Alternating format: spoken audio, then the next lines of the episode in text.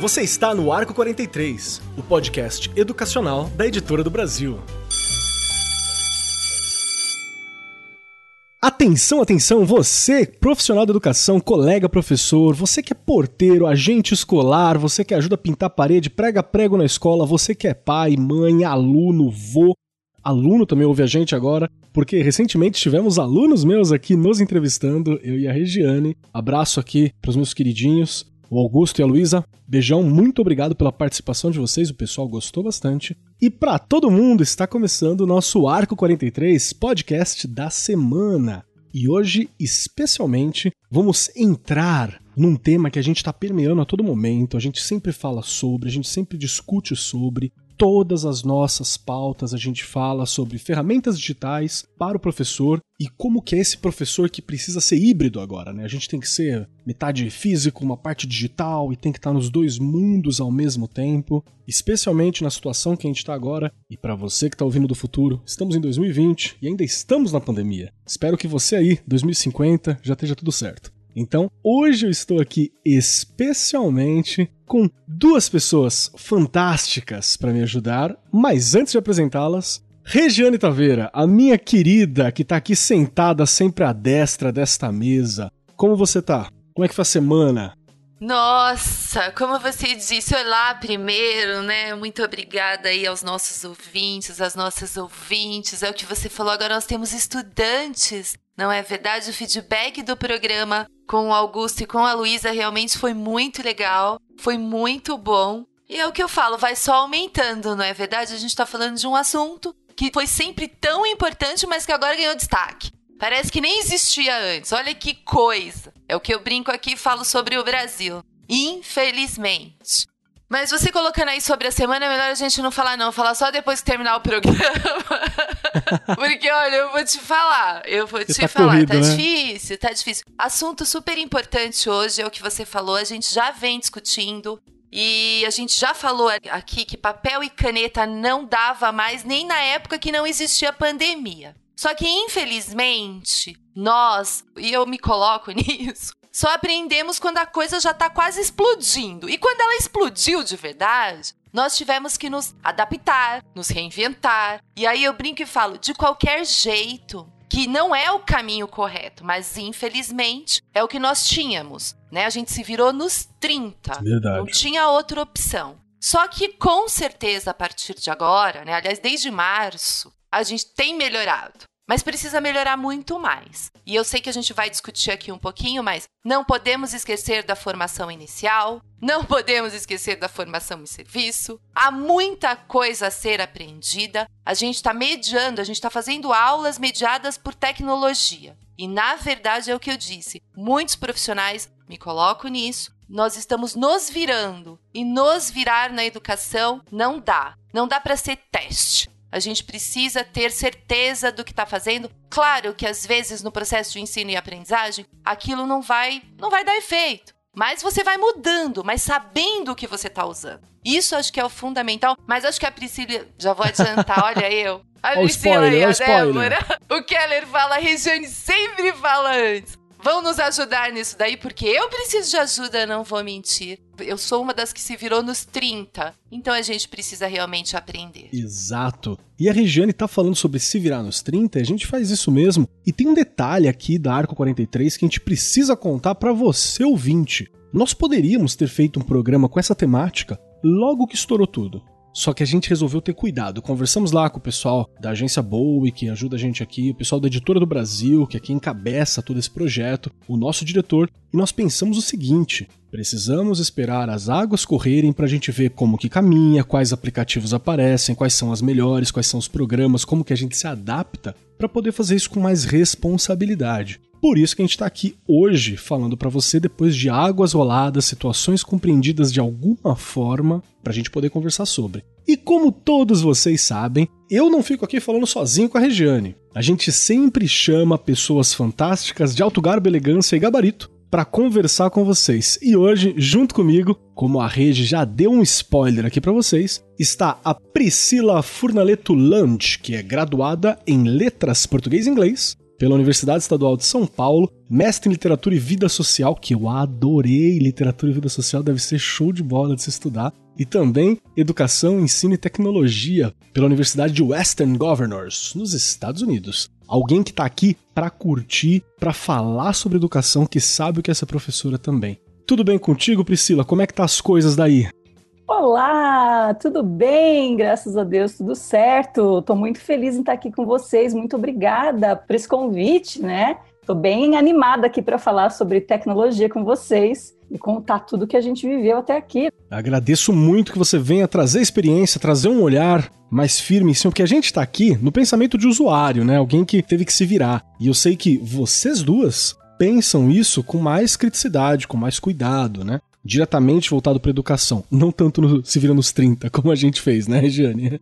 Verdade. E junto com a gente também está aqui a Débora Rada, que é especialista em metodologias ativas, educomunicadora e professora de língua portuguesa na rede privada de São Paulo. Já trabalhou em educação popular, rede pública e também é responsável pelo projeto Minha Colega Professora, que apoia educadores no uso de novas tecnologias, que, meu, é um trampo que precisa ser feito. A gente tem que ter uma paciência com o professor, com a professora que está se adaptando nisso, porque é outra geração e é outra linguagem. Tudo bem contigo, Débora? Como é que tá as coisas por aí? Tudo bem, tudo bem. Semana de muito trabalho, acho que como de todo mundo. E estamos aí, né? Eu brinco que a gente trocou pneu com o carro andando durante muito tempo. E falar disso agora eu acho muito coerente. Esse momento de fala, né? Tipo, a poeira baixou, Agora Sim. a gente consegue olhar pro que funcionou, pro que não funcionou, pro que quem sabe vai ficar. Exatamente. É por isso que a gente tá aqui, inclusive, né? A gente tá aqui para ajudar você, professor. Ah, eu ainda não entendi. É hoje. É hoje que a gente vai tirar essas dúvidas aqui. E para começar o nosso papo, eu sempre jogo a Regiane no fogo. Hoje não tem tanta coisa em cima para jogar no fogo, mas tem uma pergunta que eu preciso fazer para você, Rê.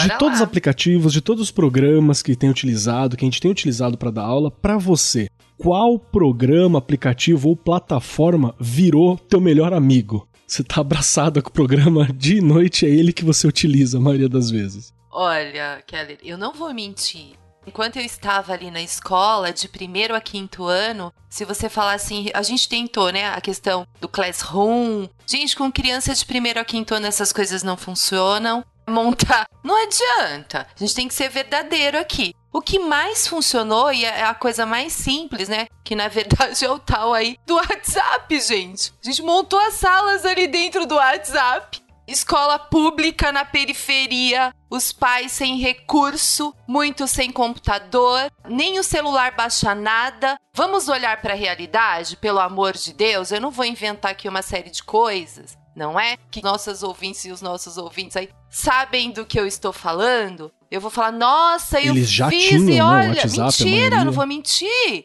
O que funcionou na minha escola, e acho que ah, eu tenho lá o pessoal que me escuta ainda, foi o WhatsApp. Porque os pais tiveram acesso, porque eles conseguiam, a gente mandava ali as atividades, manda, né, as meninas, e, e os professores continuam fazendo isso. Gente, você pedia para baixar uma coisa em PDF, dava dó. Porque o que é isso? Então, peraí, a gente está falando de uma realidade. Eu não vou ficar aqui inventando historinha. Não sabiam que era um PDF? Olha, vamos mandar em Word? Moça, o que é Word? Então, gente, a gente tem que respeitar esses pais, né, os responsáveis por essas crianças. E podemos falar de todo o Brasil que, se nós, professores e professoras, não estávamos preparados e formados para isso, quem dirá um pai, não é verdade? que teve que se preocupar em dar de comer para o seu filho neste momento, a maioria desempregado, com um celular, que é o que eu tô dizendo. Gente, é aquele celular que às vezes nem conseguiu comprar, ganhou de alguém, olha, eu não uso mais. Então vamos falar que o se virar nos 30, por isso que eu brinco aqui e falo, há um monte de recursos maravilhosos. Ah, para escola privada, me desculpa, a gente é obrigado a falar isso. É verdade. Só que a gente tem no Brasil menos favorecidos do que mais favorecidos. Então, peraí, preciso dizer que foi o que deu certo. E olha, caminhou muito bem mesmo. Na verdade, até falando aqui um pouquinho, se eu não me engano, tem no blog aí da editora, porque ali no comecinho é, eu falei um pouco sobre o trabalho da escola com o jornalista e explicando isso. A gente está se virando com o WhatsApp. É isso que a gente tem. Agora, claro, a gente vai começar a estruturar coisas, mas a gente também tem que continuar pensando em quem não tem. Não vamos esquecer que foi ensino remoto de emergência no primeiro momento, né? Agora a gente começa a pensar sobre Sim. o uso de uma plataforma Perfeito. à distância. Perfeito, né? e é o que eu tô dizendo. Se um professor tem dificuldade até com o WhatsApp, até com o Google ali, com os recursos. O Google tem diversos recursos, gente. E ele tem muitos recursos, muitos mesmo. A gente começou a estudar um pouquinho disso. Eu fiz uma formação com as professoras antes de sair da escola e a gente discutiu algumas coisas. O pessoal já pegando o ritmo ali. Mas a primeira coisa que a gente pensa: quem é o principal dessa história? Meu aluno e minha aluna. Vai chegar nele? eu vou ter que pensar nisso e até daqui para frente, para a gente se estruturar melhor, eu tenho que continuar a pensar nisso. Não tem perfeito, jeito. Perfeito. Aqui também teve essa realidade do WhatsApp. Inclusive, eu recebi um áudio daqueles de comédia, assim, né? De alguém que era um criminoso que tinha pegado o celular e falado umas coisas, reclamando assim, falando: Nossa, tanta mensagem pra professora, que que é isso? Eu morri da risada com a piadinha, porque é verdade, né? A gente recebia atividades, um monte de coisa. E ainda tá recebendo muitas por ali, porque era a plataforma estabilizada, é o que tinha.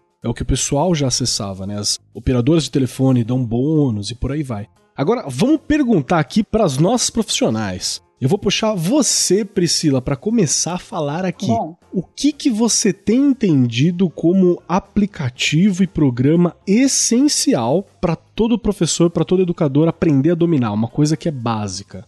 Então, na verdade, eu tenho na minha cabeça, quando eu penso em ferramentas tecnológicas, em aplicativos, eu tenho algumas categorias. Então, eu penso que, de repente, o professor precisa de uma ferramenta para comunicação e interação, ele precisa de uma ferramenta para a questão da produtividade, né? Como que os alunos vão colocar a mão na massa, né? E desenvolver atividades, projetos, enfim, são aplicativos que têm que ajudar eles nesse sentido. Para colaboração, ou seja, para trabalhos em grupo, para que eles interajam uns com os outros, porque afinal de contas, quando a gente está em, em aula, seja ela presencial ou online, a gente precisa interagir com as pessoas, porque afinal de contas aprender também é uma ação social.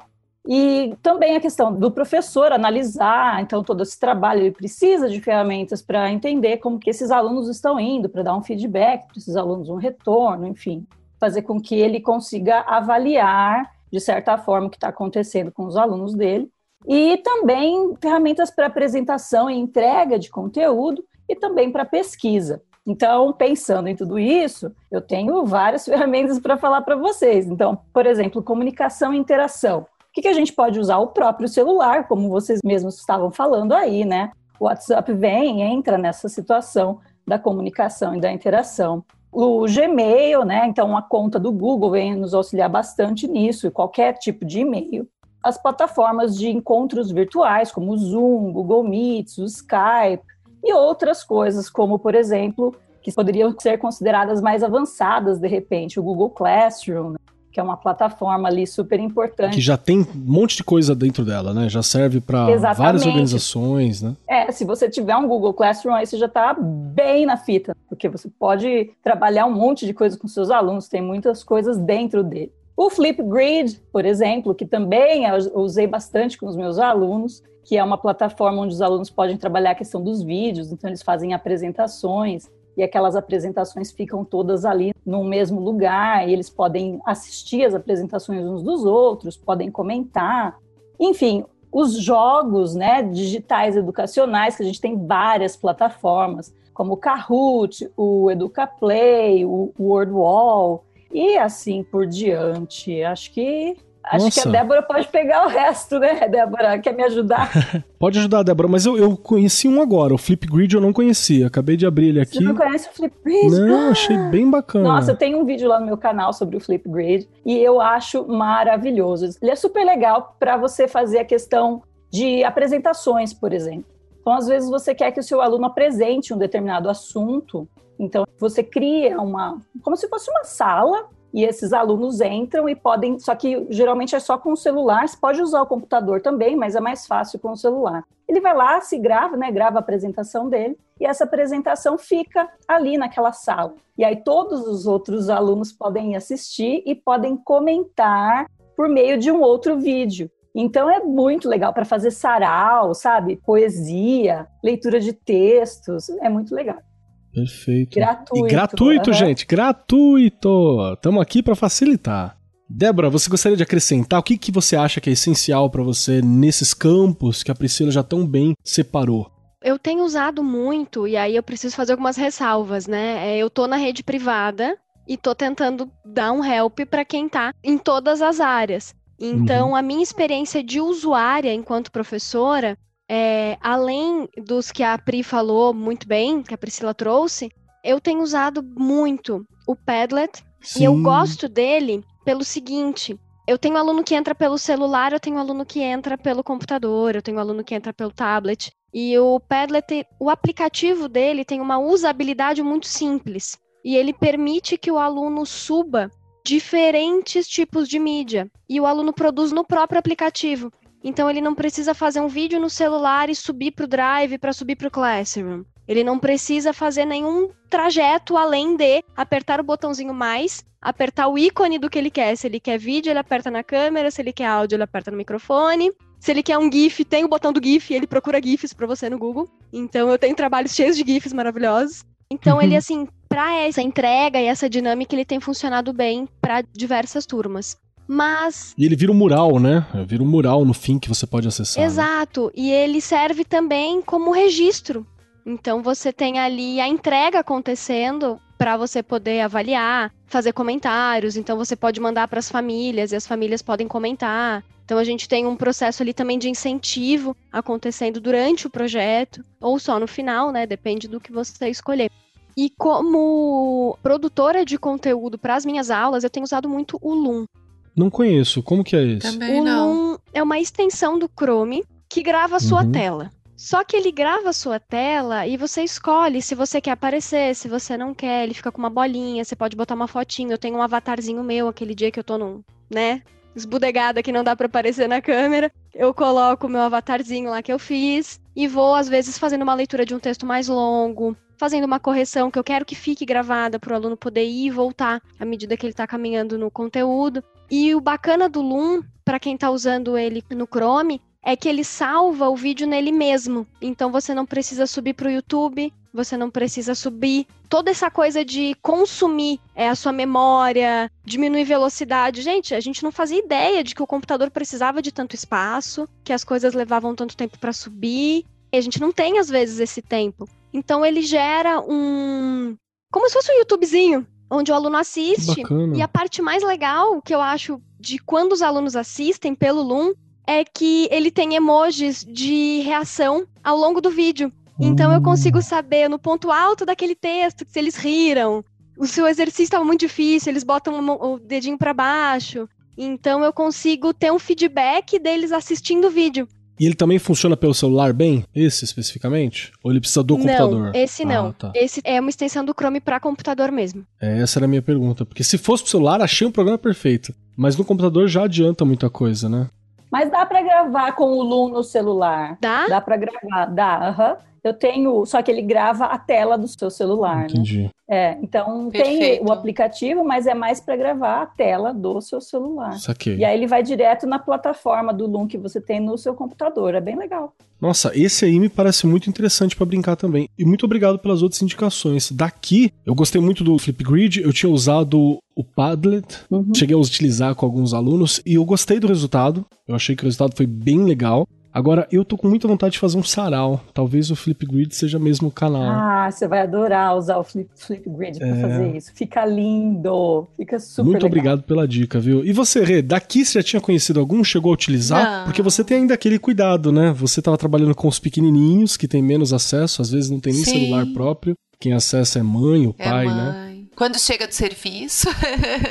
então a gente não pode esquecer disso, não é?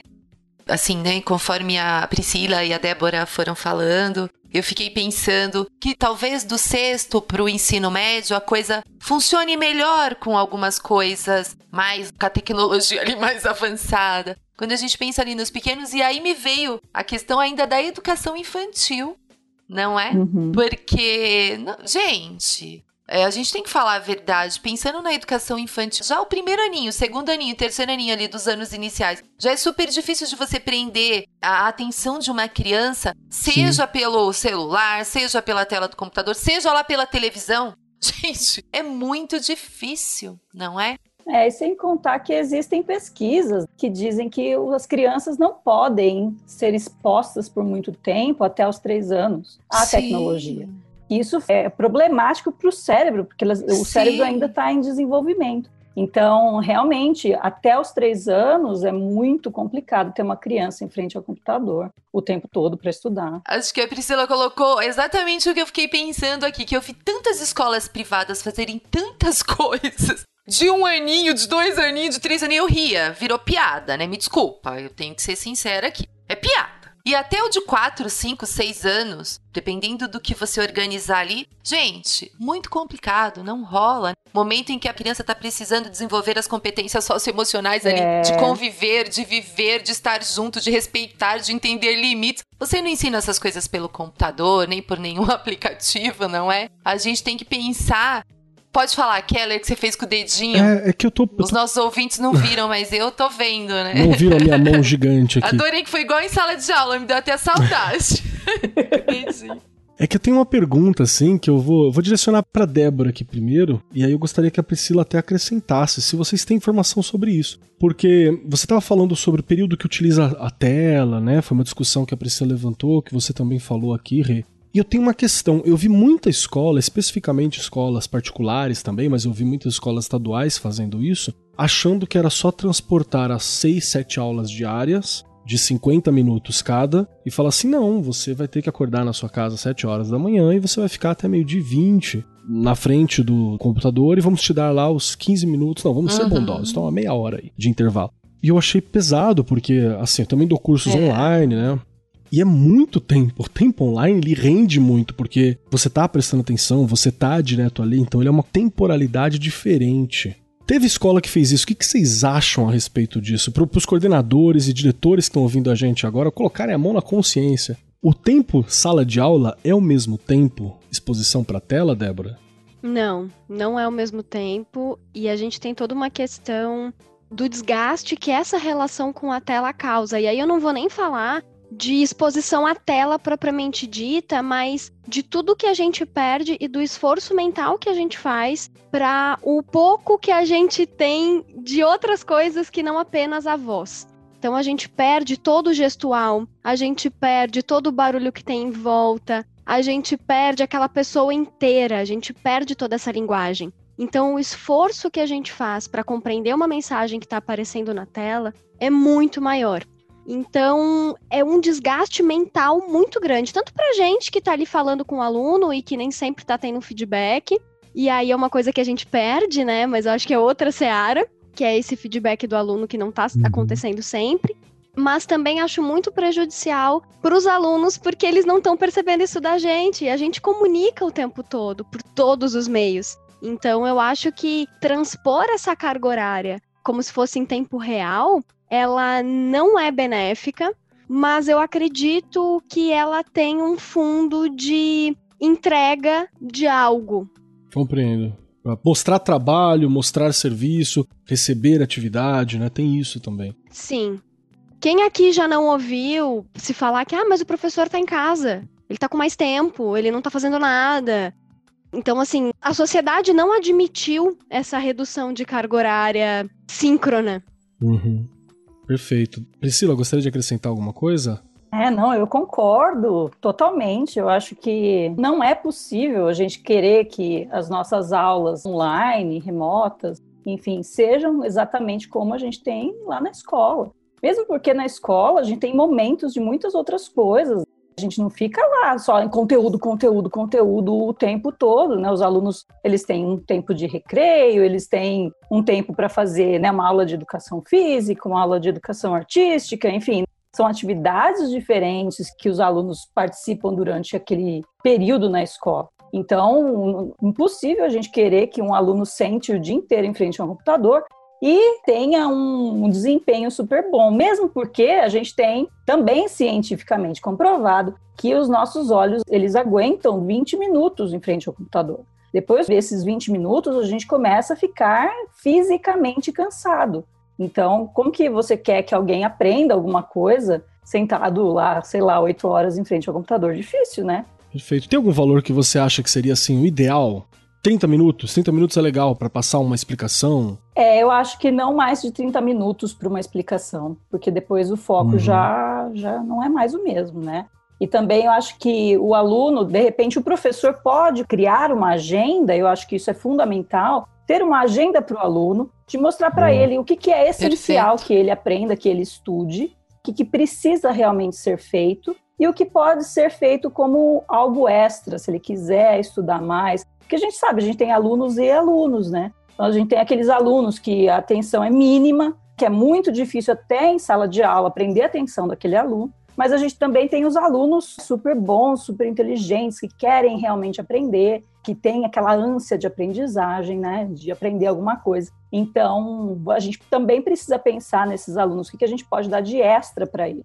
Então, acho que uma agenda mostrando o que é importante fazer, quanto tempo você pode gastar em cada uma daquelas atividades para eles conseguirem gerenciar o tempo e também mostrar o que pode ser feito de extra em caso que eles queiram fazer, né, queiram aprender mais, é importante. Olha aqui que eu já estou pensando aqui então numa aula show de bola. Então eu posso pensar assim: sou professor de história de filosofia, eu vou dar uma aula sobre filosofia moderna. Então eu gasto 20 minutos, 25 minutos dando uma introdução, contexto histórico, o que, que é. E aí eu posso passar, nos últimos 3, 4 minutinhos, passar uma pesquisa para eles, os principais pensadores do momento, e falo, gente, agora é o momento de pesquisa para vocês, gasta aí uns 20 minutinhos fazendo uma pesquisa, dá uma respirada, gasta uns minutinhos fazendo uma pesquisa, reescreve, não copia tudo da Wikipedia não, faz em tópico, reescreve com as suas palavras, que é uma forma de ter conhecimento. Que aí na próxima aula eu vou sortear entre vocês e a gente vai escolher uhum. alguns para lerem o seu trabalho. Seria uma coisa nesse sentido? É tipo isso, Débora? Você acha que seria bacana da gente não pesar tanto?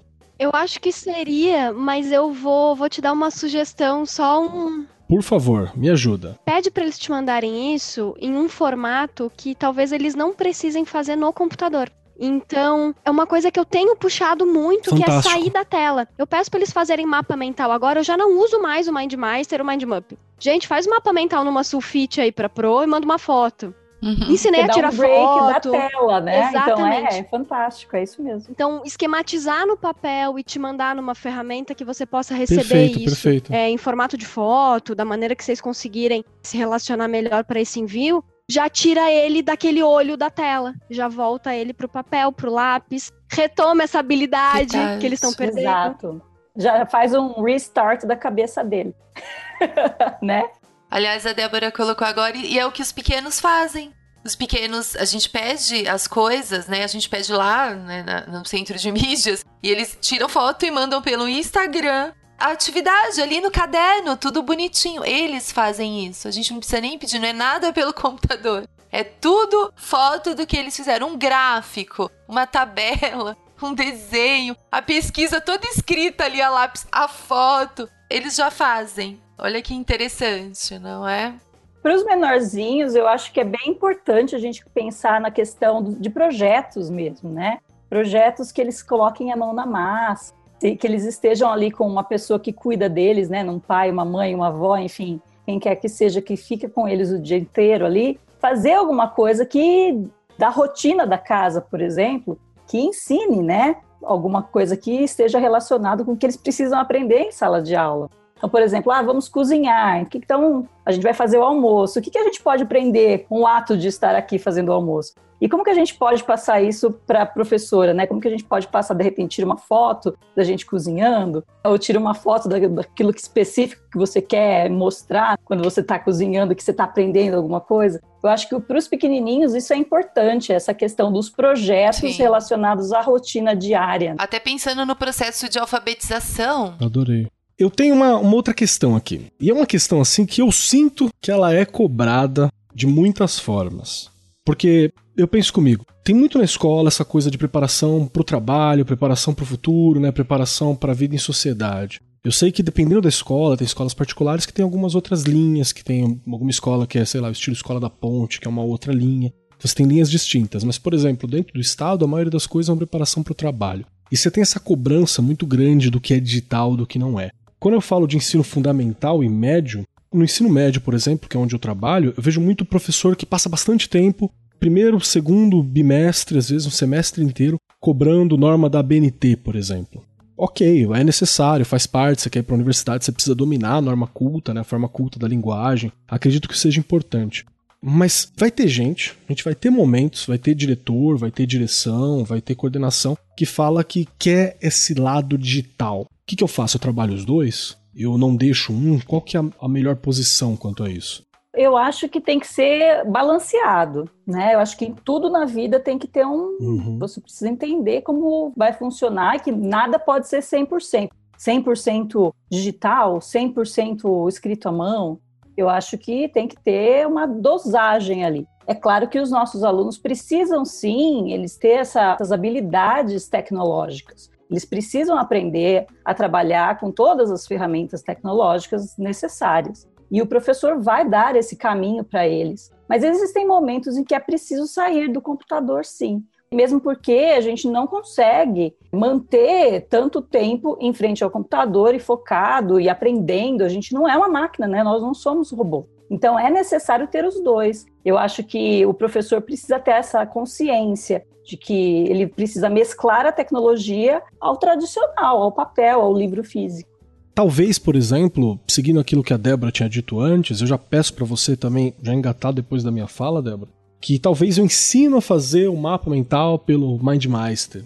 Né? Ensino o conceito ali, talvez, e o básico da ferramenta. Mas eu cobro que esse mapa seja feito também à mão. Tá até para ver se dominou o conceito. É uma forma que você não tem aqueles eixos já estruturados para isso, então a pessoa vai ter que colocar a mão ali e também posso cobrar o uso de algumas atividades feitas ali. E mais ou menos nessa linha, o que, que você pensa? Eu acho que faz sentido isso que você traz, da gente ter os dois olhares. Eu confesso que na minha prática atual, os alunos pediram para mandar no papel, eles estão cansados.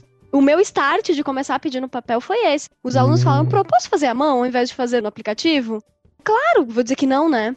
E aí, depois que eu liberei, eu percebi que a maioria estava mandando no papel. Então agora a gente mescla. Mas pensando no, no que o mercado pede, em preparar para o mundo, eu vou trazer aqui uma, uma reflexão. Por que, que os filhos dos grandes bambambãs do Vale do Silício não têm celular? Exatamente. E por que, que as escolas que eles estudam não são escolas focadas na tecnologia? A inovação, não ela são. não acontece quando a gente é preparado para o que está posto ela acontece quando a gente é preparado para o todo. Então, eu acho que tolir do aluno a possibilidade de fazer isso manual é um desserviço. Mas eu entendo, por exemplo, agora, a gente está vivendo um momento ímpar na educação. Então, a gente está tendo que digitalizar muitas coisas e está tudo bem. Agora, pensar nela como única estratégia, Exato. eu acho até pobre. É, porque o aluno também, você acaba tolindo ele da questão da criatividade. E é justamente por esse motivo que os filhos dos grandes tecnológicos, dos caras da tecnologia, não estão em escolas que trabalham com tecnologia. Por quê? Porque eles querem que os seus filhos sejam pessoas criativas, que de repente lá na frente ele vai trabalhar com tecnologia, mas ele precisa primeiro ser criativo, né? E a criatividade vem não só da tecnologia, ela vem de outros lugares, né? Perfeito. Gostei muito dessa reflexão, cara. Eu acho que ela, ela é importante, porque ela tá sendo, às vezes, afogada nesse afã de resolver os problemas da educação à distância. E a gente acaba não discutindo uns princípios que são quase filosóficos, mas são base educacional, né, pra gente ter. Então, recapitulando um pouquinho aqui, pro colega professor que tá aí ouvindo a gente desesperado. Então, olha a dica que a gente já deu para você aqui, meu querido. Você vai lá gravar teu videozinho da tua aula, às vezes pelo gravar o vídeo, às vezes pelo Google Meets, que a sua escola paga. Se você for do estado de São Paulo, o estado de São Paulo fornece o acesso ao Meets pela educação, às vezes o Zoom, seja lá qual for a plataforma. Se você não tiver acesso a nenhuma dessas, o Jitsi, que é gratuito, você consegue acesso também. Você está ali dando aquela aula. A gente já deu a dica de uma aula de 20 minutinhos, 25 minutos. Pede uma atividade que possa ser feita offline, para o cara poder fazer com mais calma depois, entregar para você uma discussão a gente tem esse, essa proposta inicial. E aí eu tenho uma outra questão. Vocês utilizam, vou perguntar para a Rê, porque a Rê eu sei que ela precisou fazer isso e ela está fazendo agora, material de apoio, aulas de apoio, videoaulas, YouTube, essas questões todas. Vocês têm utilizado? Como você tem utilizado? Porque por muito tempo isso foi só um apoio na sala. Então, sei lá, eu, Keller, vou lá dar uma aula de alguma coisa e eu acho um vídeo super legal do Atila, que já esteve aqui com a gente, do Nerdologia, e eu passo lá pra galera da sala e depois eu faço uma discussão. A gente ainda usa sim, a gente deixa pro Atila dar aula. Ah, Atila, dá aula pra nós aí, toma aí, o Atila segura. Como é que tem sido feito? Rê, como é que era com você lá na escola? Vocês usavam videozinhos do YouTube, alguma coisa assim? Hoje você tá fazendo o centro de mídias, né? Que é isso. Exatamente, só que daí você tem toda uma outra tecnologia completamente diferente. Você tem a cultura ali, a gente tem um acesso gigantesco a diversas coisas. Agora, olhando lá para a escola, as professoras fizeram muitos vídeos. Já comentei isso aqui que você do primeiro ao quinto ano precisa trabalhar uma leitura todo dia com as crianças e com diversos gêneros literários. Então muita gente estava buscando isso ali no, no YouTube, coisa pronta. E aí a gente fez uma formação já pensando no professor produzir seu material. Gente, saíram coisas maravilhosas maravilhosas. As leituras tem até lá, as meninas e os meninos de lá devem estar me ouvindo. A gente montou uma pastinha porque a gente ia colocando muita coisa ali. Os professores, é o que eu digo, não é difícil, mas algumas ferramentas eles não sabem mexer mesmo. Então tinha gente que gravava mesmo ali a história, contando a história. Nossa, se descobriu um grande contador de histórias, não é? E para você atender um público de crianças menores, isso é bem interessante. Mas eles não usavam vídeos prontos, eles faziam seus vídeos para serem utilizados como apoio, né? Então, no início, olha como é legal. Lá no início, né, março, abril, acho que em maio, muita gente usando coisa pronta. Aí nós começamos a trabalhar na formação com ela, a questão de vamos produzir. Ah, Olha, fulana fez, que a gente já tinha pessoas ali fazendo o seu próprio vídeo. E aí a gente mostrava, compartilhava ali as práticas o tempo todo. Aliás, formação é isso, né? formação em serviço. Você pega as coisas que sua escola produz, ela tem identidade, você vai mostrando, vai aplicando ali para os outros professores irem aprendendo. E um ajudando o outro também, não é verdade? Então, elas devem estar ainda produzindo muita coisa de língua portuguesa, de matemática, de ciências, de todas as disciplinas. Pessoal lá da educação física, perfeito também, fazendo muita coisa. Então, né, usando ali para você brincar dentro de casa, com garrafas, com coisas que são possíveis, porque agora as pessoas já estão saindo, né? Infelizmente aí a coisa não acabou, mas elas estão saindo. Mas a gente ficou muito tempo só dentro de casa. E aí a criançada tinha muita atividade, elas bolavam muita coisa, elas produziam os vídeos. Então, bem legal também. Nossa, fantástico. Estamos com produtoras de conteúdo aqui, elas devem apoiar essa, essa posição, né? De produz aquilo que é Isso seu, é importante, né? é o que eu tô falando, é a identidade de cada. Tem muita coisa no YouTube, que se... eu comentava isso muito lá nas formações, que você tem que ter muito cuidado. Às vezes você pega uma história, por exemplo, que o autor nem é aquele, tá lá autor tal. E não é, você vai pesquisar. E às vezes o professor na prece, eu até entendo, porque a gente é o que eu já falei aqui, a gente se virou nos 30, não prestava atenção nessas coisas. Então, peraí, de quem é? Realmente esse é o autor? São cuidados que você precisa ter. E se você produz, você vai pegar o livro, determinado autor, e você mesmo vai conseguir produzir ali. E no processo de alfabetização, isso é importantíssimo. A gente não pode esquecer que é muito fácil você lidar com crianças que já estão alfabetizadas. Em processo de alfabetização, a criação é maior ainda, porque você está ensinando a ler e a escrever à distância. Então, o trabalho é bem complexo. Perfeito. Gostaria de comentar, Priscila? Eu gostaria, eu acho que eu adoro a ideia da gente mesmo criar os nossos vídeos, né? Eu também fiz muitos vídeos, enfim também não tenho muito espaço mais no meu computador. Ontem estava limpando tudo de tanto, né, tantos vídeos que foram colocados lá. Enfim, acho isso super interessante e super válido. Mas eu também acho legal a gente utilizar coisas que já existem, porque tem coisas bem boas também, né? Claro que a gente precisa ter um bom olhar, né, analisar exatamente se aquilo é válido ou não, ver se não tem nada errado, porque às vezes tem, tem informações erradas mesmo nesses vídeos que a gente pega no YouTube, por exemplo. Mas o que eu acho legal de, de repente, trabalhar um vídeo que não é seu, porque também os alunos ficam cansados de ver só você apresentando alguma coisa. Então, Bem fazer lembrado. com que você leve aquele assunto para uma outra pessoa, para um outro lugar, e que você possa também utilizar um, um outro aplicativo que te auxilie nessa questão dos vídeos. Então, existe um aplicativo que se chama Edpuzzle.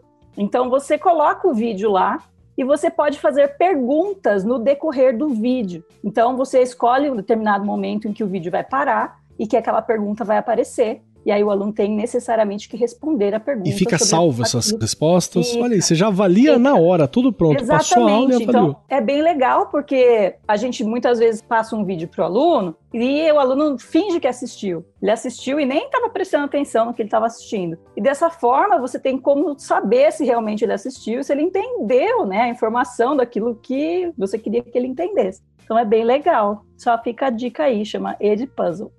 E aí fica aqui também a questão de o professor produz, mas lá a gente já comentou em outros episódios aqui, e vi outras escolas fazendo também, do aluno fazer a leitura, do aluno ensinar uma situação, um problema. Então, olha, como é que você resolveu? Desse jeito, ia lá no caderno, mostrava e o vídeo ia para ajudar as outras crianças. Isso também é importante, não é? E essa questão da. É claro, você buscar de outros lugares, mas a gente não pode esquecer daquela questão de você estar próximo. Então, ele viu o próprio colega explicando alguma coisa ali, ou um professor de uma outra sala contando uma história, ou falando da questão da alfabetização. É super importante porque ele se identifica, né? Olha, é meu professor, é minha professora. Porque o que eu senti no começo disso tudo é que as pessoas estavam procurando muita coisa e, na verdade, você colocava ali nos grupos, mandava as atividades e o aluno acabava não vendo quem era seu professor e sua professora. E a criança precisa, precisa social, disso. Muito. Olha a minha professora, professor, olha claro, é o meu claro. professor. Olha o meu amigo da classe. Tanto que se vocês procurarem lá no Facebook da escola, há muitas crianças comentando a leitura. Olha, esse texto falava de não sei quem, as personagens eram não sei quem. Isso é importantíssimo, não é? Ai, posso fazer um gancho nisso que você falou? Que também acho. Ai, gente, nós vamos é parar nunca bom. mais conversar aqui. Eu acho também que isso vai muito ao encontro da questão do construtivismo, sabe? Uhum. Se você parar para pensar. Porque uma coisa que me irritava muito no começo, né, quando tudo aconteceu e a gente estava lá ensinando online, é que a impressão que eu tinha é que os professores só entregavam conteúdo. No sentido, aulas expositivas. Isso. Porque o que eu vou fazer agora? Eu vou fazer Perfeito. uma aula expositiva. Ah, e a gente esqueceu daquela Isso questão mesmo. do aluno criar o seu próprio conhecimento. E que muitas vezes é muito mais fácil, porque você faz um projeto, entrega para eles e eles vão criar, né? E como você disse, eles vão fazer os seus próprios vídeos, eles vão, né? Vão trazer para você as informações. Perfeito. Então, eu acho isso importante, a gente pensar a questão do aluno construir o seu próprio conhecimento e que isso não muda, independentemente da gente estar em sala de aula física tradicional ou em sala de aula online, a situação é a mesma, né? Perfeito. A gente tá sempre falando isso aqui no Ar 43, viu? Que é uma forma mais. Eu não vou nem dizer que é difícil, é diferente, né? É diferente você dar autonomia pro aluno. Débora, gostaria de comentar alguma coisa dessa discussão que a gente está fazendo aqui? Gostaria de comentar duas coisas. A primeira delas tem a ver com o processo de curadoria do YouTube. Eu sou educomunicadora, estudo literacia de mídia. Para mim, essa questão da relação da cidadania digital, ela passa muito por esse lugar de entender como a gente consome esse conteúdo e como a gente produz. Só posso e concordar. aí, eu acho que a gente, enquanto educador, na hora, no afã, como eu vou repetir o meu jargão, né? A gente trocando pneu com o carro andando, a gente passou mesmo vídeo sem checar direito. Isso aconteceu. Mas tem uma coisa que tem surtido muito efeito na hora de utilizar vídeos de colegas, vídeos que já estão disponíveis no YouTube ou em outra plataforma de vídeo, essa coisa do tirar a minha voz, a minha forma de explicar o conteúdo. Eu acho que quanto mais os alunos se relacionarem com o conteúdo que eu quero passar de diversas maneiras e com diversas linguagens, eu só ganho, eu só acrescento. Então, eu acho que talvez não utilizar esse vídeo de um outro colega como o foco principal da explicação da sua aula, mas mandar ela naquele plus, e eu gosto muito, eu uso muitos vídeos, eu não sei se eu posso falar o nome de youtubers, mas eu vou falar. Eu gosto muito dos vídeos do professor Noslen, que o meu estilo de dar aula é completamente diferente do dele. Só que ele se conecta com determinados alunos por conta do jeito dele que eu não me conecto. Então você já supre uma deficiência, uhum. uma dificuldade, né? Exato. E é do meu jeito, é porque eu falo mais suave, ele fala, ele já vai cheio de piada, já vai falando bem aquele estilo youtuber mesmo, assim, uma coisa quase Felipe Netesca. E aí, é... galerinha, curte, compartilha, aperta o sininho. é, curte aí, não sei o que e tal, e aí já tá falando do adjunto e não sei o que. E aí, muitos alunos se conectam mais com a linguagem dele do que com a minha. Então, eu não deixo de dar a minha explicação, de dar a minha aula como eu daria. Mas, mas quando eu mando vídeo. É. Só que assim, a gente já criou umas relações com determinados professores, determinados produtores de conteúdo. Já deu tempo da gente ver quem tá fazendo bobagem e quem tá fazendo um trabalho sério. Então eu tenho uns quatro professores que eu acompanho o canal, e tô sempre assistindo e vou salvando os vídeos para quando surgir uma aula. Então esse processo de curadoria, ele é nossa responsabilidade sim. Porque quando o aluno ficar com dúvida, ele vai jogar a dúvida é. dele no YouTube, no Brainly, e ele vai pegar o absurdo que vier. E eu acho Sim. que também tem relação com a questão da, das inteligências múltiplas, né, Débora? Porque você vai pensar Sim. nos seus alunos e cada aluno ali aprende de uma forma diferente, né? Então, de repente, você dando essas opções uhum. diferentes para esses alunos, eles vão com certeza aprender, cada um aprendendo ali de, da sua forma, né? Eu acho interessante. É, e trazendo um pouco para o que a Regi trouxe da produção autoral de conteúdo e do vínculo que é criado, ele é de suma importância, né? A gente sabe que o aluno ele precisa se conectar com a escola. Antes de se conectar com o conteúdo, ele tem que se conectar com o ambiente escolar. Quem aqui não cresceu ouvindo que a escola é a segunda casa? E continua sendo o caso do professor, né? A gente não tem muita escolha. Era lá. A escola continua. Agora é pois a primeira é. casa. Porque a gente tá. que tá aqui dentro, tá aqui é verdade. dentro. É a única casa. Exato. É a única casa. Sim. Porque pense, depois dessa pandemia, o que a gente percebeu é quão importante a escola é na vida das pessoas, Verdade. gente. Né? E não é só uma questão da educação, né?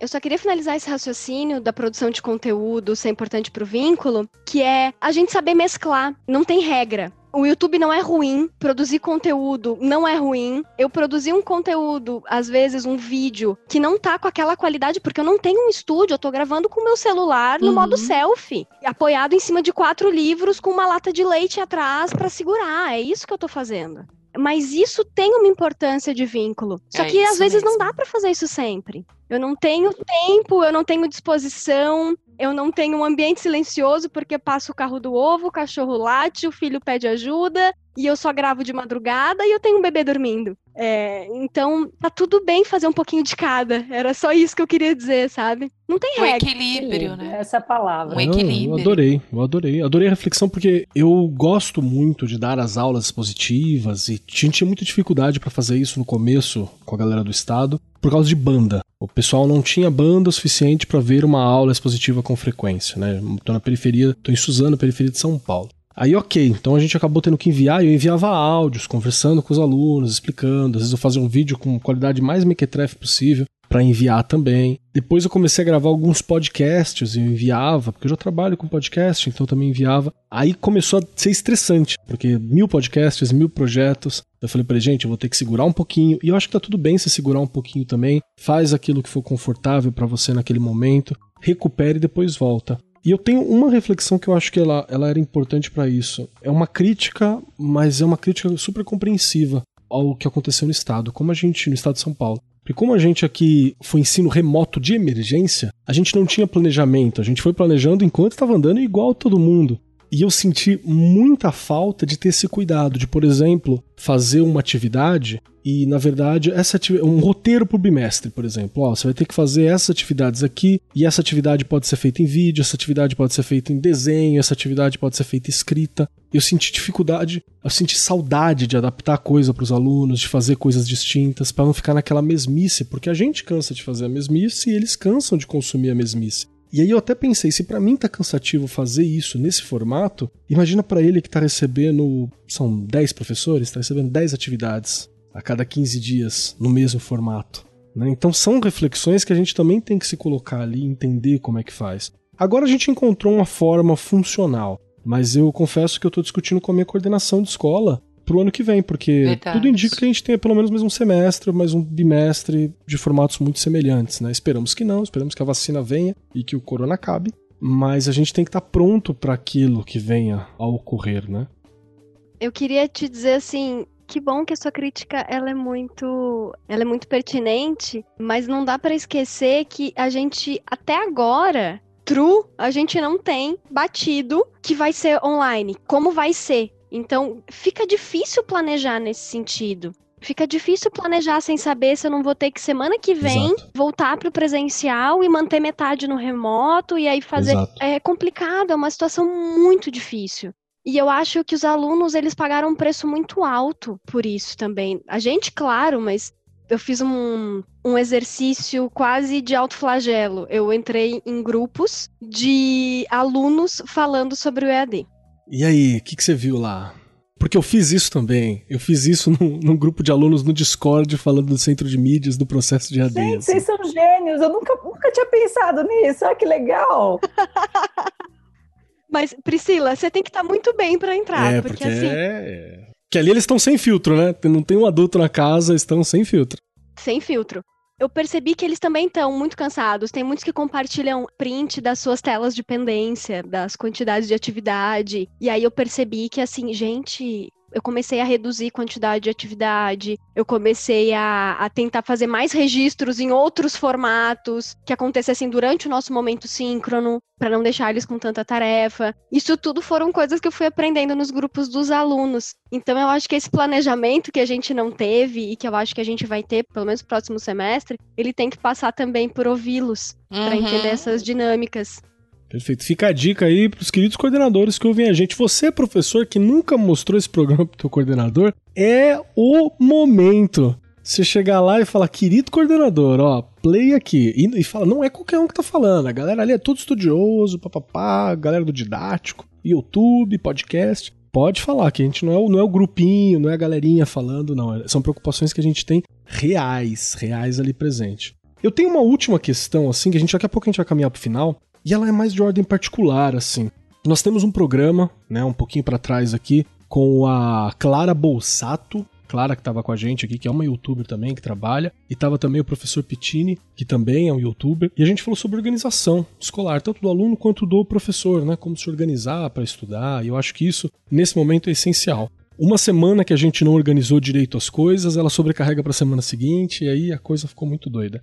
Eu tenho uma questão que é sobre o estudo do professor nesse momento. Como é que está sendo para vocês continuar estudando nessa situação onde tudo é online? A aula é online, a vida é online, encontro com os amigos é online, você vê a família online, aí você ainda vai estudar online. Porque eu me inscrevi em uma série de cursos, consegui fazer um terço, vou confessar, confessando aqui. Eu fiz um terço e, e alguns eu talvez, talvez não tenha concluído. Eu sei que a Regiane, ela usa esse momento como momento de estudo, né, Rê? Porque ela tá agora com o caderninho, só anotando ali, ó. Como é que tem? Como é que tá o seu momento de estudo? Eu tô agora? aqui, ó. É, você tá fazendo cursos online? Você tá fazendo cursos online, assim? O meu? Pulou fora. você tá perguntando mesmo? Não, curso online. Não, não rola. Eu tô aprendendo sozinha, gente você montar a aula e um plano de aula, porque aqui, se a gente for ver essa questão do trabalho agora com relação a, a você organizar uma aula para dar na TV, o seu plano de aula, ele requer toda uma organização do que vai acontecer até é, da sua um roteiro fala. que você faz, né, na verdade. Um roteiro. Não é fácil. E você pensar, porque eu já brinquei e vou falar aqui de novo. Nós somos professores. Então você tem lá uma habilidade, você precisa ensinar aquela habilidade. Então, tem gente que está esquecendo um pouco a habilidade e tentando ser estrela. E aí aquilo que é de professor e professora de verdade fica perdido. Então você tem que ter muito cuidado, muito cuidado. Não é só jogo, porque, ah, eu vou dar um jogo porque é fácil ensinar. E aí você está ensinando técnica. E o conceito? Então são muitas coisas que eu tenho buscado estudar e sozinha, buscado alguns autores, tentado entender tudo isso, para que, quando eu organizo uma aula, elaboro uma aula, a partir de uma habilidade que dá para você fazer muitas aulas com uma habilidade, eu tomo esse cuidado. Estou ensinando o conceito? É isso que eu queria? Deu certo? O que faltou? E esse é o estudo que eu estou fazendo sozinha. E é o que eu já falei aqui, os programas me ajudam muito porque você vai buscando, ah, né? A Priscila, a Débora falaram muitas coisas aqui. Você já vai criando links do que você precisa buscar. Você mesmo, ah, vou fazer tal coisa. Você também já começa a pensar de um outro jeito. Não é fácil, hein, gente? Não é fácil, é muito difícil. E é o que eu vou colocar aqui novamente. Eu acho que o pior de tudo é nós não estamos bem formados para muita coisa. Então, se eu já falava de formação, eu vou falar muito mais. O tempo todo. É, porque a gente precisa, precisa de formação nesse país. Os professores precisam ser bem formados. Chega de politicagem. vou fazer aquilo, vou fazer aquilo outro, e quando tá lá no comando não faz nada. O professor precisa, primeiro de uma coisa, né? Eu vi as meninas colocando aí. A gente precisa de equipamento, gente. Teve uma reportagem esses dias, agora, no Dia dos Professores. Professor também ainda só com celular, ele não tem um computador, ele não tem um notebook. E claro que ele não vai ter. Quanto ele ganha? Dá para ele comprar? Então a gente precisa pensar em muitas questões para pensar em mais seis ou um bimestre, não sei, de ensino remoto em 2021. Muitas coisas precisam ainda serem atendidas. Perfeito. Priscila, como é que tá sendo para você esse negócio de estudar o horário? Como é que tá sendo o horário? Que hora que você deixa de ser professora? Uhum. Tá dando para fazer Nunca. isso? Nunca! ai, ai, ai. Eu acho que tá tudo mesclado, eu tô bem na vibe da Rê, assim, eu tô aprendendo muito sozinha. E como eu me propus a criar esse canal esse ano, né, um canal para os professores e tal, então eu acabo fazendo todas as terças-feiras uma live a respeito da leitura de um determinado Ai, livro teórico. Fiz isso mais para me ajudar, eu acho, do que para ajudar os outros. Porque eu tinha a impressão de que eu não conseguia mais ler, que eu não estava estudando mais, né, enquanto professora, né? Então, fiquei preocupada com isso. Falei, gente, eu, né, vou ficar desatualizada, não leio mais nada, né, não faço mais nada, só penso em criar aula online. Então, aí eu me propus a fazer essas lives às terças-feiras, porque eu tenho necessariamente uma obrigação, tá marcada, tá agendada, eu não vou falar que eu não vou mais fazer, então eu tenho que ler. Então está sendo bem legal nesse sentido. Tenho, tenho lido bons livros, inclusive livros relacionados à tecnologia.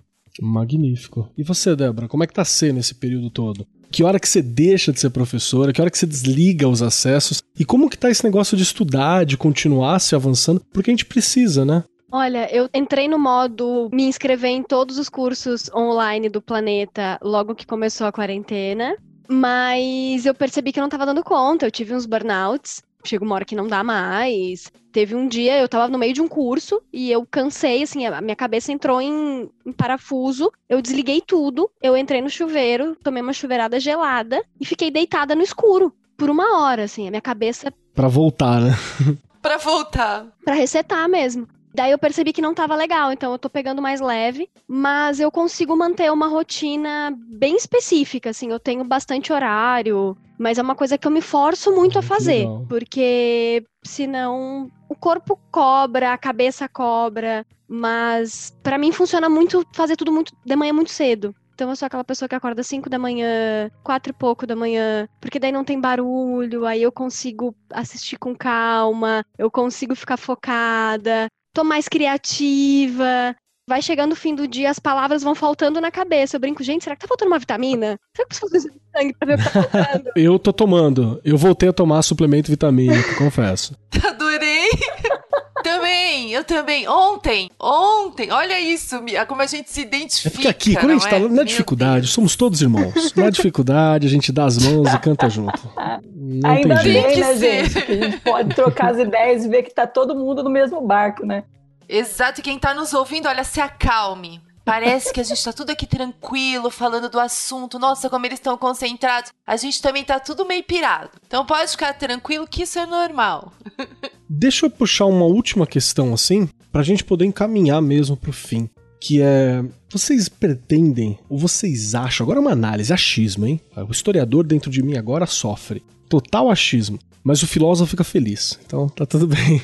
Que é o seguinte: vocês acham que nós abandonaremos essas tecnologias que a gente está trabalhando agora, quando voltar, no longínquo ano, no momento em que ia voltar às aulas presenciais? Porque para mim, tem coisa que eu não quero abandonar nunca mais. Tem coisa que eu quero. Eu não vou dizer, não é terceirizar, mas tem coisa que eu quero deixar online para poder ter mais liberdade em sala presencial em algum momento. Isso procede, Débora? O que, que você acha? A gente vai largar tudo, vai voltar pro Giz Lousa? Eu espero que não, né? Eu já era entusiasta antes, só que eu era aquela pessoa que tinha medo de usar as tecnologias em sala, eu tinha medo de ser tão diferentona. Sei lá, né? Fazer uma avaliação, tem que ter registro, tem que ter prova, a prova tem que ser escrita, corrigida de caneta vermelha. Né? Exato. Eu não quero mais isso. Eu percebi que fazer provas, avaliações em diversos formatos funciona para eles, eles se expressam melhor. Eu acho que para mim o que eu espero muito que fique é a gente poder fazer a avaliação em mais de um formato. Isso eu, eu rezo muito para que continue, assim. Eu acho que é o que mais a gente. É, é como a gente realmente consegue perceber que o aluno entendeu, né? Porque cada pessoa é única, não tem por que a gente cobrar tudo do mesmo jeito. Então eu. A Priscila puxou muito aqui a questão das inteligências múltiplas e é uma forma de você avaliar é, isso. Eu né? acho que isso não vai embora. Até porque a gente tem um registro. Hoje, né, a gente tem um registro, dá pra mandar pro pai o vídeo que o aluno fez e o pai vê, ele assiste ou ele participa do momento de produzir aquele vídeo. Então acho que isso pode e deve continuar. Bacana. E você, Priscila, o que, que você acha? Você acha que a gente vai largar? Vamos ficar revoltado? Eu não aguento mais computador! Joga o computador, hein? não. Eu acho que, na verdade, a minha humilde opinião, eu acho que a gente estava já em crise, né? Antes da pandemia. Uma crise séria dentro de sala de aula. E eu acho que a pandemia veio, claro, não foi positiva para ninguém nesse sentido. Foi um negócio bem ruim e continua sendo. Mas eu acho que, em algum sentido, veio para ser bom para a gente da, da, área da educação. Porque os professores foram obrigados a aprender um pouco sobre tecnologia. Eles não tiveram mais opção, na verdade. Então, aqueles professores que não colocavam nada de tecnologia em sala de aula porque tinham medo, Hoje, eles já estão habituados a usar algumas tecnologias. E eu acredito que isso vai ser natural no momento da preparação de aula, né, na escrita de um plano de aula, por exemplo. Vai virar rotina, porque afinal de contas aquilo já faz parte da rotina deles agora. Então, por que não continuar utilizando quando é possível, né? Porque a gente sabe que tem muitas escolas que a tecnologia não existe.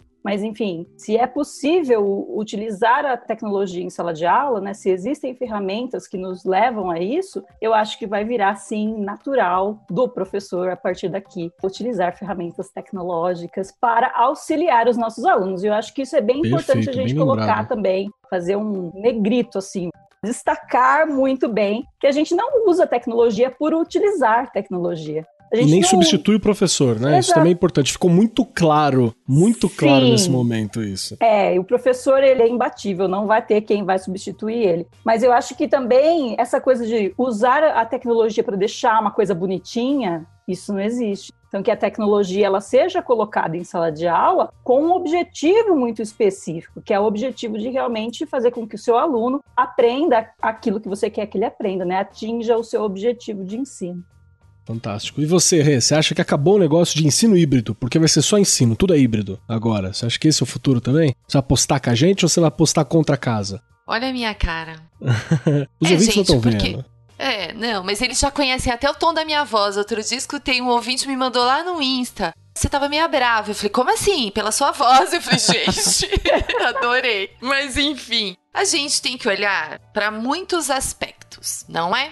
Quando você vai fazer um planejamento anual na sua escola, também o seu PPT, o seu projeto político pedagógico lá da escola, todas essas coisas precisam estar inseridas. Quem ajuda nisso? Não vamos esquecer dos gestores, não é? Faz parte você estar com o seu grupo, organizar, planejar. Peraí, como que a gente quer que essa escola seja a partir deste momento? O que, que a gente precisa mudar? Inserir, trabalhar, quais são os recursos que a gente tem, o que é possível manter, não é? Pensar nestas coisas. A estratégia de ensinagem, ela pode ser que alguns professores, gente que se virou nos 30 e que não teve formação e que não conseguiu aprender muito, ele volte para o giz e para a lousa. A gente está falando de Brasil.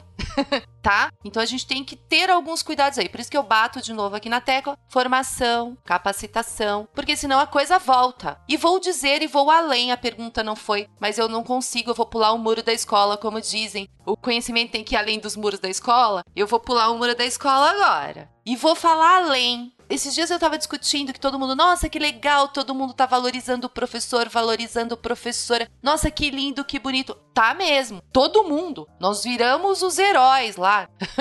Só que Infelizmente, gente, esse país é um país que se perde, a memória é lá. Então pode ter certeza, a hora que voltar presencialmente, passado alguns meses, um ano, não sei, de novo, não, aquele professor, aquela professora, porque não sei o quê, porque não sei É, o que lá. memória então, curta, né? infelizmente, memória curta. É. Então, a mesma coisa eu penso com os instrumentos aí tecnológicos, apesar deles estarem na BNCC. A gente fez um programa sobre isso aqui, né, o, o Kelly? Discutimos as questões. Estar lá faz parte, tem que ser desenvolvido, tem que trabalhar, enfim. Só que a gente precisa pensar que a gente está falando de Brasil e há muita gente que, se não houver capacitação, formação, vai desistir e volta para o giz e para a lousa, não porque ele quer, porque não lhe foi lhe dado subsídios para que ele continue. Também a questão dos recursos, né? A gente sabe que É. as escolas elas não têm muitos recursos para que o professor Verdade. realmente utilize a tecnologia. Então é complicado, né? Pronto.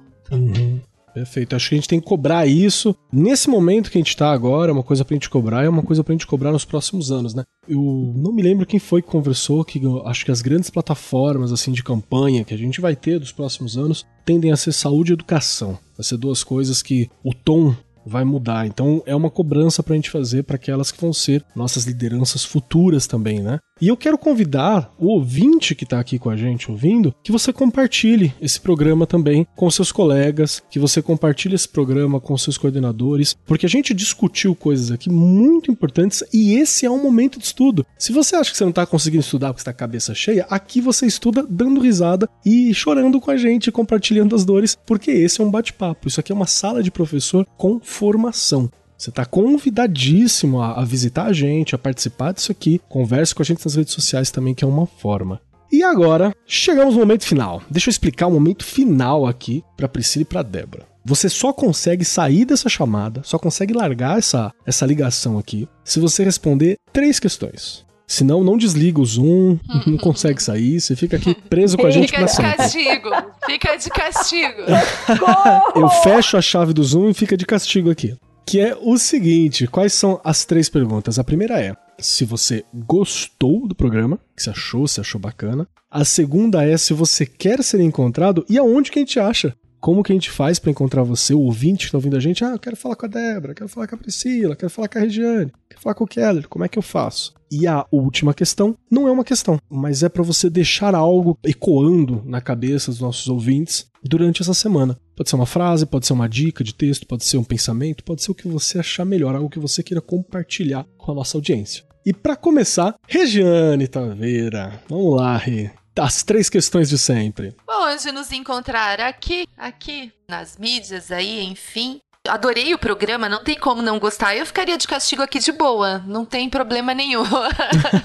Vamos conversar. Mas eu acho que só para deixar aí como frase, não é? Você colocou logo após a minha fala falando da questão de esquecerem aí da importância do professor e da gente começar a cobrar o que nos é de direito. Então fica a frase aí, professores e professoras, a gente neste momento a gente se uniu muito. Então a gente precisa continuar desta forma, unidos, pensando que a gente juntos somos mais fortes, não é verdade? E a gente precisa o tempo inteiro cobrar o que nos é de direito. Então, é de direito, preciso usar tal ferramenta, não tenho como comprar, é de direito ser disponibilizado isso pra gente. Seja em que lugar você estiver desse país, não é? Para você poder realizar o seu trabalho da melhor forma. Então, a frase que fica é justamente essa. A gente precisa, né, a partir desde março já estamos bem unidos, mas continuar. Quando tudo isso passar, que a gente tem esperança que vai passar, a gente continuar desta forma. Precisamos estar unidos. Assim a gente fica forte. Professor e professora forte,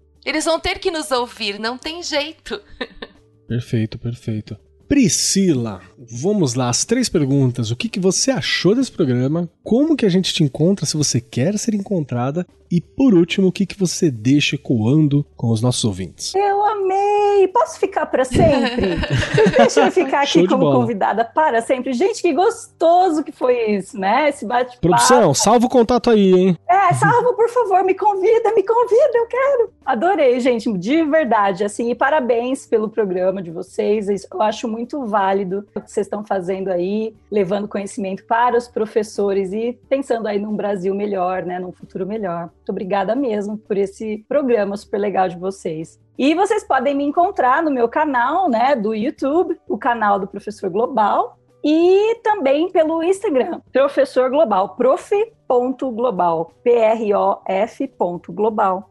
E o que, que eu tenho para falar para vocês é que tudo passa. Então, eu tenho uma poesia na minha cabeça, não me lembro quem é o, o autor da poesia, mas ele fala: tudo passa nessa vida, tudo passa, vento e vaga, dura apenas um segundo e se acaba. Há de passar, né, gente? Há de passar. Há de passar. Muito obrigado, viu? Débora Rada, me diga as três questões. Você gostou do nosso programa? Como que a gente te encontra? E o que você deixa quando com os nossos ouvintes? Gostei muito. Eu sou consumidora assídua de podcasts e fiquei muito, muito honrada com o convite.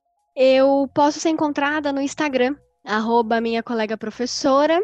Lá tem todos os meus outros links. E o que fica ecoando, para mim, é muito parecido, eu acho, que com o que ficou ecoando com a Rê. Eu acredito de verdade, assim, nos direitos humanos, sabe? E todos eles só funcionam se o direito à educação ele for honrado. E a gente só consegue honrar a educação quando a gente empodera os professores. A escola estava defasada e ela segue defasada porque a gente não tem acesso à formação docente. É um professor que tem muitas horas de trabalho, uma remuneração baixíssima, um reconhecimento ínfimo. Não à toa, as faculdades que formam professores estão sempre com poucas turmas ou sempre largadas. Então, eu acho que a parte mais importante que a gente está deixando para trás, quando a gente só bota um monte de tecnologia e faz o professor fazer tudo de qualquer jeito porque tem que ser feito, é esquecer que ele tem que se formar, ele tem que estudar e ele tem que poder fazer isso como a gente está ensinando, e aí eu lembro lá daquela pergunta que você fez no começo, falando de formar para tecnologia e tal. Como que eu vou formar alguém para amanhã se o que eu tenho acesso é o ontem? Então, lá nos meus links tem vários cursos gratuitos. É, eu coloco lá. Também tem livros que eu escrevi, e-book sobre Google Sala de Aula, Google Meet, para tentar salvar quem estava desesperado nesse momento inicial. E acho que esse, essa generosidade que a gente acaba tendo, essas trocas de sala dos professores, que não deixa de ser esse nosso momento, elas são a principal formação hoje, mas ela não deveria ser. A gente está fazendo um serviço que não era para ser nosso.